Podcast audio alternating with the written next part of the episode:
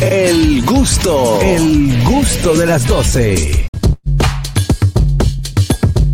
Bueno, estamos de vuelta con el gusto de las 12. Vamos a recibir un profesional de la materia eh, del de jurista, ¿verdad? Él es el abogado Juan Miguel Castillo, quien viene a hablar acerca, bueno, él es colaborador de este programa, pero hoy vamos a hablar acerca de dos leyes, que es la ley 2497, 24-97 y la ley 136- 3. ¿Qué tal? Eh, Bienvenido, bienvenido al que gusto de las 12. Que tenemos que decir que Insta Juan Mi, ¿verdad? Es así, Insta Juan Juan Mi. Mi. Sí, sí, pero el, el- el que es público, donde se Es publican los legal. videos, es Legal CPR. Legal CPR. eh, es el perfil uno, donde es se uno publican de los videos. abogados que más saben y mejor explican la ley. Uno aprende Y con él- riéndose. Y con él queremos hablar de este caso de Andrés Castillo, que llegó con un eh, abogado en el día de ayer a la fiscalía para ponerse a disposición, ya que había una investigación abierta. Bueno, el abogado. Pero Aunque es mío. es, sin amigo de buen abogado. Si me dejan hablar. Está bien hablar. Fue sorprendente que eh, lo dejaran inmediatamente preso. Porque, según se había dicho, pues no había ninguna forma legal de poderle entrar al ilícito que él pudo haber cometido. ¿Qué O dice? sea, ¿Qué para, decía? para poner en Para contexto, probarlo, para eh, probarlo. Andrés Castillo es el actor que realizó una llamada a una menor de edad incitándola a salir de su casa en horas de la Varias noche. llamadas. Varias llamadas eh, incitándola a su casa a salir en horas de la noche sin anu- anuencia de sus padres. Ella, llamando veces, ella eh, se lo comunicó a su madre y su madre hizo la denuncia y la denuncia llegó hacia el informe de- con Alicia Ortega. Se hizo, se hicieron 22 minutos de reportaje y hoy entonces la gente está esperando la respuesta del Ministerio Público. Con la grabación, porque depositaron la Sí, grabación. Exacto. Sí. La, la madre, de hecho, fue donde los medios de comunicación, donde la señora Alicia Ortega fue porque no vio ningún tipo de resultado ni respuesta después de tres meses que había hecho la denuncia. Hablemos acerca de esto y de las leyes que podrían llevar hacia, hacia un juicio, ¿verdad? A este joven actor. Mira, eh, en este caso, eh, yo no conozco el documento que contiene la denuncia depositada por la familia eh, por ante la Procuraduría Fiscal eh, y entiendo que no ha circulado ese documento.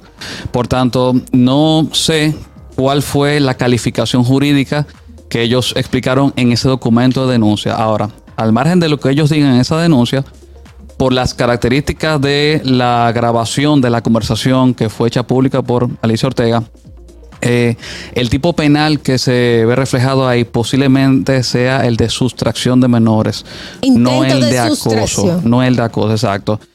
Porque ¿Por no, qué? no, no, llega a No se consumó. No se consume. Ahí, vi- ahí viene el detalle. Entonces, aquí se está hablando de tres delitos en tres artículos distintos. Uno sería el acoso. Aquí no hay acoso porque el delito de acoso establecido en la ley 2497, que es la ley que modifica el Código Penal en el año 97, introduciendo los delitos de agresión sexual, violencia doméstica, ese tipo de discriminación, está todo tipificado ahí eh, crea el delito de acoso eh, supeditado a una circunstancia específica y es eh, cuando una persona pretende recibir algún tipo de favor sexual en el marco de una función o de una situación jerárquica como una posición laboral.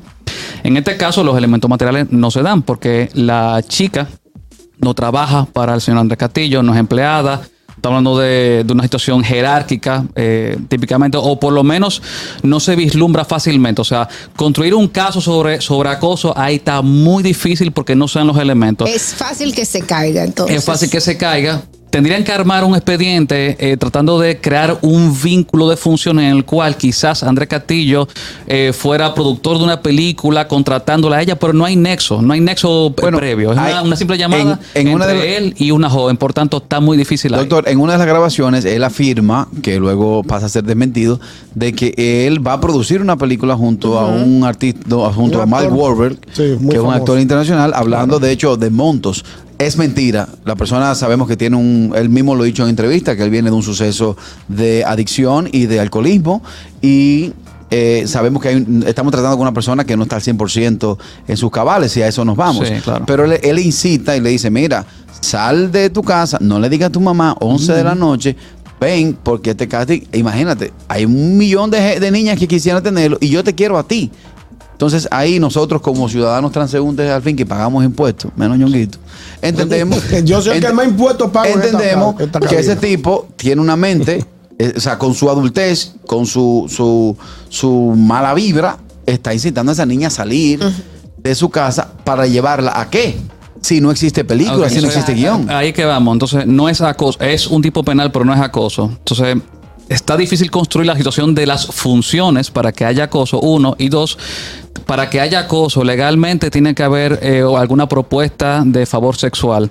En las grabaciones que circularon, por lo menos en las que yo oí, no se menciona ningún aspecto sexual. No, se menciona. No. Entonces tú tienes ahí dos obstáculos materiales en los hechos que impiden la tipificación como acoso. Entonces, ¿qué es lo que hay ahí? Hay otros artículos de esa ley que modifica el Código Penal que sí establece esa situación. Son el artículo 354 y el artículo 355. Establecen los delitos de extracción y de sustracción de menores. ¿Por qué pueden ser esos dos artículos? Porque estos no supeditan eh, la comisión del hecho a un componente sexual. No tiene que hablarse de favores sexuales, de ningún tipo de acto sexual, porque el delito no está tan propiamente dirigido a lo que sea la integridad sexual, sino a, la protección de la autoridad parental. Porque la forma en la que se crea este delito en estos artículos es cuando una persona mayor de edad pretende que una, una persona menor de edad, en menos de 18 años de edad, abandone lo que es su residencia habitual, uno, y número dos, el cuidado de sus padres o tutores para cualquier fin, no tiene que ser sexual. Por tanto, como él no menciona un componente sexual y esos artículos no lo supeditan al componente sexual porque el bien jurídico protegido es la autoridad parental, pudiera articularse por ahí, o el 354 o el 355. eh, y específicamente el 355 establece cómo son mujeres, niñas menores de edad. Pero el hecho no se materializó. Me imagino que sería la siguiente decir. pregunta. Entonces, Esa era la pregunta, pero no se materializó. La Correcto. niña fue inteligente, estaba bien Educada. guiada, guiada por su madre. yo felicito no a esa madre, eso ha hecho muy buen trabajo. Excelente. Tremendo. Y no fue entonces. Ahí qué pasa? Ahí todavía Pero- se le aplica No, este código. Vamos a ver qué hubiese pasado en caso de que ella saliese de su casa. Entonces, si ella se eh, hubiese, Pero- si hubiese, pero si eso no pasó. Bueno, pero ¿qué No, pasa? pero- pero- Para aquellos que no se escuchan, ¿qué hubiese pasado? Porque quizás el tipo lo está haciendo de una forma sana. Y ciertamente hay un producto, hay una película, hay un ¿Cómo? proyecto. Qué bárbaro de que se-. Señores, vamos a ponernos, vamos a ponernos en el qué podría ser. Vamos a estar claros. Claro. Entonces, vamos- En el qué podría ser. poquito Ok, de- de el tipo hace eso, la jovencita sale. ¿Qué ley le aplica a ese caballero? Lo mismo artículo que yo estoy mencionando. Eh, claro, si hubiera habido ya una agresión sexual, si hubiera ocurrido, no se mencionó, no ocurrió, pero si hubiera ocurrido, entonces ya el delito hubiera sido de agresión sexual, muy probablemente. Eh, y al mismo tiempo que también pudiera haber eh, sustracción, porque se pueden imputar eh, varios tipos penales calificados, ¿verdad? Entonces, en este caso, mm, para no especular sobre lo que hubiera Claro. pasado, que, Que no pasó. Si no pasó, no hay que, Exacto, por qué no, no hay que hablar de especular eso. sobre eso. Eh, lo que sí podemos establecer es cuál es el tipo penal que puede eh, calificarse aquí, sería la tentativa. La tentativa es una figura del derecho penal. Entonces, el Código Penal establece tres tipos de infracciones, tres, que son contravenciones, delitos y crímenes. La, calif- la- la categoría de infracción está supeditada a la gravedad de la pena imponible, de la sanción, de la condena.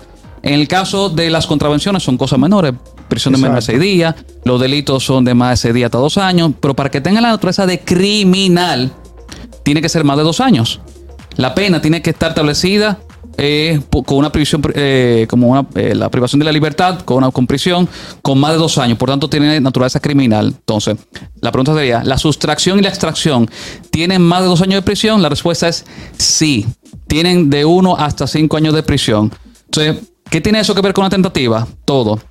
El Código Penal establece que para que haya tentativa de un delito, tentativa que pueda ser castigada, tiene que establecerse específicamente en cada tipo penal.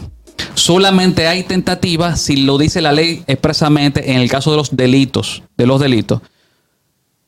En el caso de los crímenes, siempre, siempre, siempre puede haber tentativa por la gravedad del hecho. Exacto. Y- Siempre. y sería- y sería cómo puede haber tentativa si ha habido lo que se llama un principio de ejecución o inicio de Exacto. ejecución? En este caso. Un intento de- eh, un- como un intento, exacto. El proceso de la tentativa para que la persona, en este caso, eh, abandonara eh, la, la residencia donde está bajo el cuidado de sus padres. Se dan los elementos de tentativa, bueno, hay una llamada, está la evidencia, está grabada. Sí, está grabado. Eh, uno, eh, dos, hay engaño, porque la palabra engaño tiene que estar Claro, en una forma de violación claro. del, del consentimiento. Pues sí, porque aparentemente, por lo que se está manejando, entonces no había tal película, no había tal producción. Realmente existió no, guion. no- no había.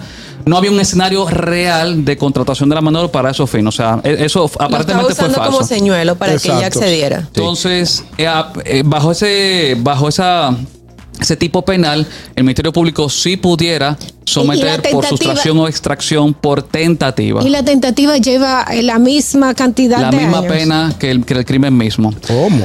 Eh, yo recomendaría al Ministerio Público que no se apoyaran en la ley 13603, que establece el Código Menor, porque en este caso lo que sería el traslado ilícito de los menores de edad se castiga con hasta un año de prisión y está se usa más que nada para los padres que trasladan sin permiso de, eh, De los o- de- de de- los otros los padres. Exactamente. Entonces yo no lo recomendaría por ahí porque ni es crimen ni tiene tentativa. Estamos conversando con el licenciado Juan Manuel Castillo, Juan Miguel. quien es eh, Juan Miguel, perdón, Juan Miguel Castillo de arroba legal CPR. Hablamos acerca de la ley 24-97 y la ley 136-3. Todo esto acerca del caso del actor Andrés Castillo, quien ayer se presentó ante el Ministerio Público y según las informaciones quedó arrestado. Ñonguito tiene una pregunta. Hay una situación que yo preguntaba fuera del aire a los muchachos de aquí del panel y yo decía que leí en la prensa que el abogado dice que no sabe de qué se le acusa a su defendido. Y Dolphy me dijo, tú si eres bruto. ¿Cómo que tú no sabes que el abogado diga que, que él no sabe de qué se... Entonces yo Él, lo que- él dijo que él no sabía que de, ¿De qué se le acusa de a su- qué a su de- ilícito se le acusa. Entonces, ¿a qué fue el allá? De si él no sabe de, de qué una- se le acusa. Eh, el- ¿Y a qué se presentaron allá? Eh, acláreme, doctor, en, en la posición Eh, del ellos abogado. ellos, eh, comentaron que fueron por, por rumores. Eh, obviamente hay una evidencia que está circulando en medios de comunicación que es muy público.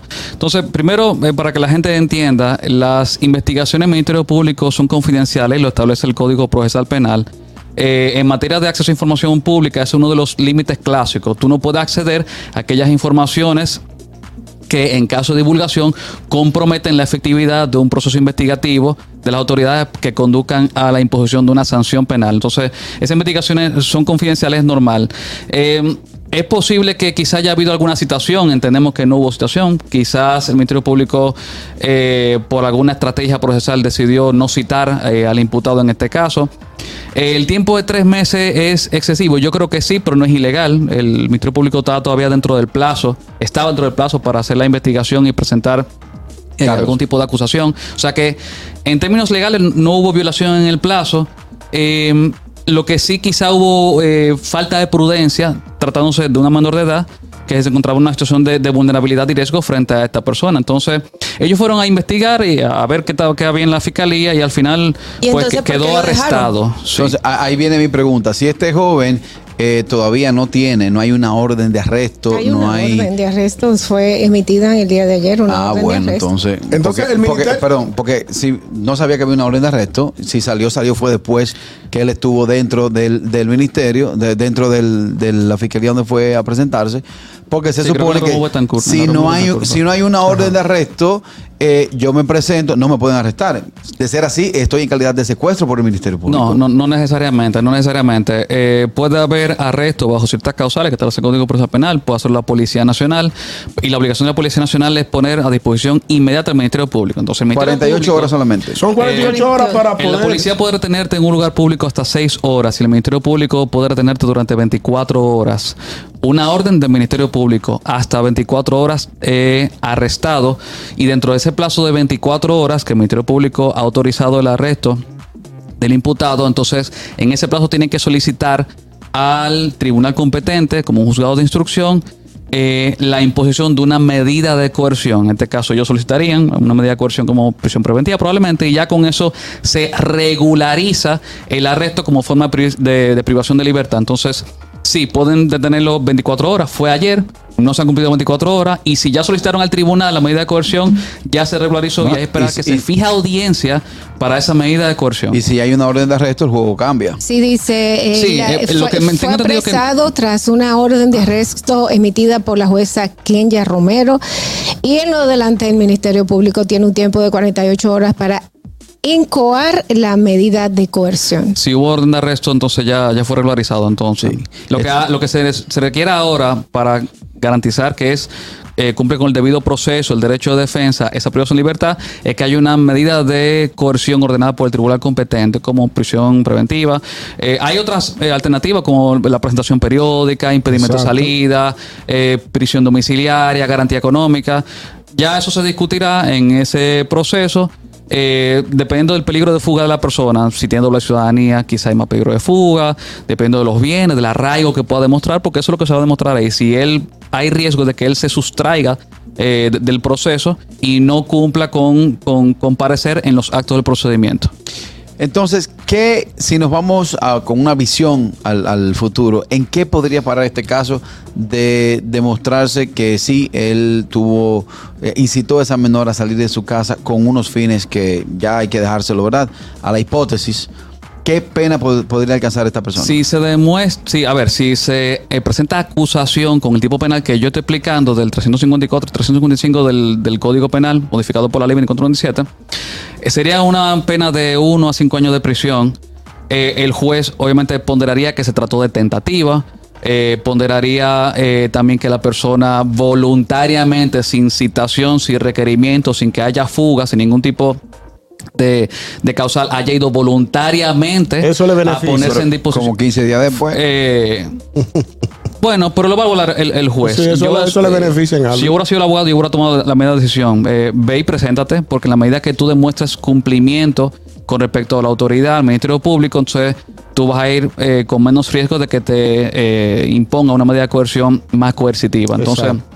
el juez valoraría eh, que fue tentativa, la gravedad. Eh, entonces, podría ser de uno a cinco años de prisión y también sería al margen de cualquier responsabilidad eh, civil de la persona si la familia decide constituirse en actor civil, por ejemplo, para pedir alguna indemnización económica. Si tenemos algunas preguntas para nuestro querido abogado, eh, puede hacerla marcando el 829-947-9620, nuestra línea internacional 1862-320-0075 y totalmente libre de cargos al 809-219-47. Licenciado Juan Miguel Castillo de arroba legal CPR, quien, quien nos enseña acerca de las leyes riéndonos, porque de verdad que tiene unos videos muy, muy chéveres, muy animados eh, en la forma como nos explica las leyes y las situaciones que se dan. Eso de, de- de que cae preso viernes no salta el lunes, ya lo quitaron. Pues no sé si usted sabe, Caterina Mesti, Sí, que en grande. países subdesarrollados, por yo decir que es el único que he vivido. No, pero en Venezuela también es así. Si tú caes preso viernes, como el fiscal no va los sábados ni los domingos, el que cayó para el bote viernes, El no hay quien lo suelte hasta el lunes de la mañana. lunes. Y cuando viene a ver, a ti te cogieron orinándote en un palo de luz que estás infractando la ley, orinarte en la calle, infractas claro, la ley. claro, claro. Eh, la policía te coge, sí, aquí, aquí, aquí, eso usted infracta la ley con eso. la policía te agarra con un mal de orines. El fiscal no llega hasta el lunes, pero ya es que el lunes tú has cogido, enciendo bajo de la celda y enciendo golpe de preso, lo cogió todo. Entonces ya se lo quitaron, doctor. Eh, a ver, eso pudiera conocerse el mismo lunes, eh, porque insisto, ya está regularizado. Pero yo estoy desde el viernes en el bote. Sí, Pero claro. también hay, hay lo que se llaman juzgados de atención permanente, que también pudiera conocer eh, en el curso del fin de semana, eh, en caso de urgencia. Pero es que, insisto, es muy rápido, porque fue ayer el arresto, la, quizás la solicitud la depositaron hoy, entonces entre lo que se fija audiencia y se designa una sala de la Cámara Penal, va, o sea, se requiere tiempo, señores, porque hay una parte administrativa burocrática judo- judicial, Judicial. que hay que cumplir. Entonces, yo, yo- sí, es- eso lo va a llegar. Se para un muchacho. Hello. Adelante. Buenas tardes. Adelante, Hey, buenas tardes. Sí, adelante. ¿Qué, de- qué determina que salgan a buscar a una gente? Porque en el caso de Rochi lo salieron a buscar y él no se entregó. Oh, o sea, ¿qué Ministerio Público que lo salgan a buscar? Porque en este caso debió ser igual, supongo. Ok, buena pregunta. ¿Qué determina? Por ejemplo, este joven eh, eh, tuvo esa situación y él se presentó 15, 20 días después. Creo que ahorita hablamos de eso, que el Ministerio Público tiene tres meses para, para ejecutar. Hay que ver si el tiempo de Rochi fue mayor. Discrecionalidad, eh, las investigaciones y el nivel de empeño que pone el Ministerio Público es súper selectivo. Eh, aquí hay un fenómeno que se llama eh, populismo judicial o populismo penal, que, Que cuando uno arranca las ya dale, actuaciones dale, del Ministerio. Público eh, y, a- y atrás de los jueces son más rápidas, más fluidos, eh, más Y cuando efectivos. se vuelve mediático. cuando hay Y cuando- y eh, cu- presencia pública en los medios de comunicación, cuando- lo cual compromete hay- el Estado de Derecho. Y cuando hay, en este caso, por ejemplo, porque lo de Rochi fue que él, este, él Acusación de violación. a- ajá, No, de violación. de violación a una menor de edad. Sí, claro. Y es más fácil para el Ministerio Público tener un caso contra Rochi. Sí, eh, es una combinación de la parte mediática eh, combinada también con la gravedad del hecho. Insisto, aquí lo que hubo fue tentativa. Como que una tentativa, como que Entonces, es más la, cosa hay que poner el su justa dimensión. Eh, entiendo que hay tentativa. Yo estoy convencido que hay tentativa, pero hay que ver lo que entiende el juez y la calificación que da el Ministerio Público. Pero cierto es que no se materializó el hecho.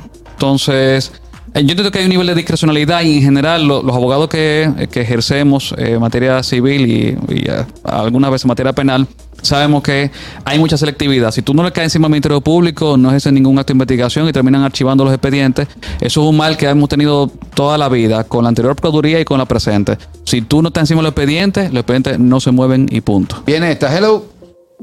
Buenas tardes. Saludos chicos, digamos equipo. Ey. Mire, es Harold por aquí. Adelante, Mira, primero Carraquillo. Ey. Primero Carraquillo. Aquí también, si usted cayó preso un fin de semana Ajá.